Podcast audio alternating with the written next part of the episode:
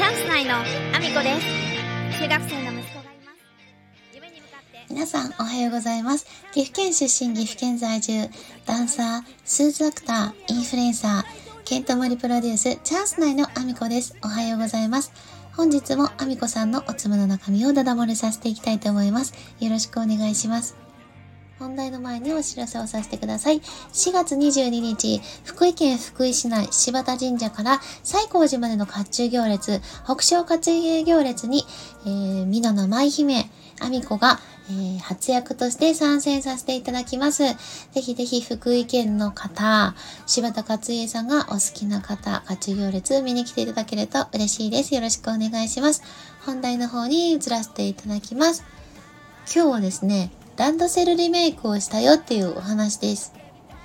うちの子ですね、ただいま15歳。ランドセルリメイク？え、それって小学生の時にやらない？っていう話なんですけど、ランドセルリメイクのね、最初お話を息子にしたのは、小学校6年生の卒業式後ぐらいにしたんですよ。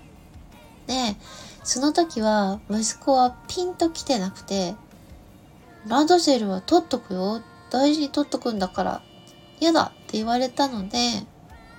あじゃあ、まあ、しょうがないかと思って、その時はね、あのまあ、やる気になった時にと思って、あんまりね、強く言わなかったんですよ。で、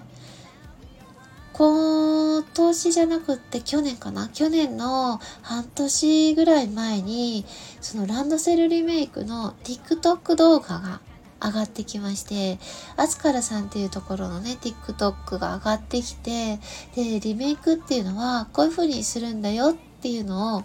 たまたま見せたんです。ところがですね、息子がですね、泣き出しまして、泣き出しちゃって、母さんはなんてひどいことをする人なんだと。この僕の大事なランドセルを切り刻むなんてみたいな感じでですね、まあ、大号泣してもう悪魔だと。母さんは悪魔だともうブチギレられまして、で、その時はですね、あ、もうこれはないなと思ってたんですよ。だけど、あの、それ以外にも、ランドセルがカビた状態になる写真をあの、たまたま見せる機会があって、ランドセルただただ取っとくと、こうやってカビが生えちゃったりして、二度と取れなくなっちゃうんだよっていう話をしたところですね、もう翌日には、母さん、ランドセルリメイクしてほしい。にいきなり変わりまして、ど、どうしたの？って聞いたら、僕はランドセルのカビた姿は絶対に見たくないと。リメイクが勝ちまして、いきなりそこでですね。リメイクの勝利で リメイクすることになったんですね。で、今、アスカルカバン工房さんですね。こちらはですね、あの、楽天市場で、あの、注文ができるんですよ。ね、注文すると、ランドセルを送るためのキットと、あとは、あの、どういうものを作るかっていう注文書を一緒に送れるようにしてくれていて、ランドセルを入れて送ったんですよ。で、えー約半年後の、えー昨日ですね、えー届きました。あの長財布とパスケースとカードケースかなあの定期とか入れるようなカードケースと、あとキーケースみたいなものが3、4個他にも、あの布が余ってたら作ってほしいと依頼してたものはあるんですけど、革の状態とかで、あの、布が余らなかった、布っていうか革だよね。革が余らなかった場合は作れないっていうことがあって、で、革の状態で、その、追加制作のものは作れたら作るっていう感じだったんですけど、作れなくて、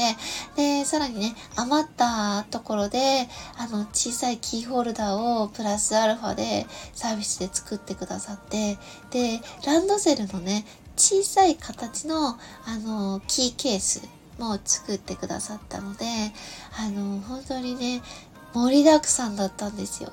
で、長財布はね、めちゃめちゃかっこいいの。あの、ランドセルって、あの表面のそのカバーのところにね秒がついてるじゃない？その秒を使って長財布作ってくれたんですよ。めっちゃかっこいいの。なんか羨ましくて私も作ってほしかったなって思ったんですけどまあ、あの実際にねあの私の世代の時は赤いランドセルが定番だったので赤でしか買ってなかったんでね。赤い財布がその色合いがねあのあまり綺麗とは言えないので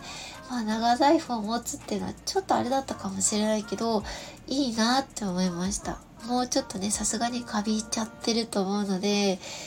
うーん今からはできないんですけどちょっと息子が羨ましいなと思いました。まあ、そんなコーナーでですね、皆さんもね、よかったらね、アスカルカバン工房さん、リンク載せとくので、気になった方、あの、ランドセルリメイクね、考えてる方、まだね、あの、小学校を卒業したばかりの方もいらっしゃると思いますので、もしよかったらね、検討してみてください。そんなこんなで、今日も一日ご安全にいってらっしゃい。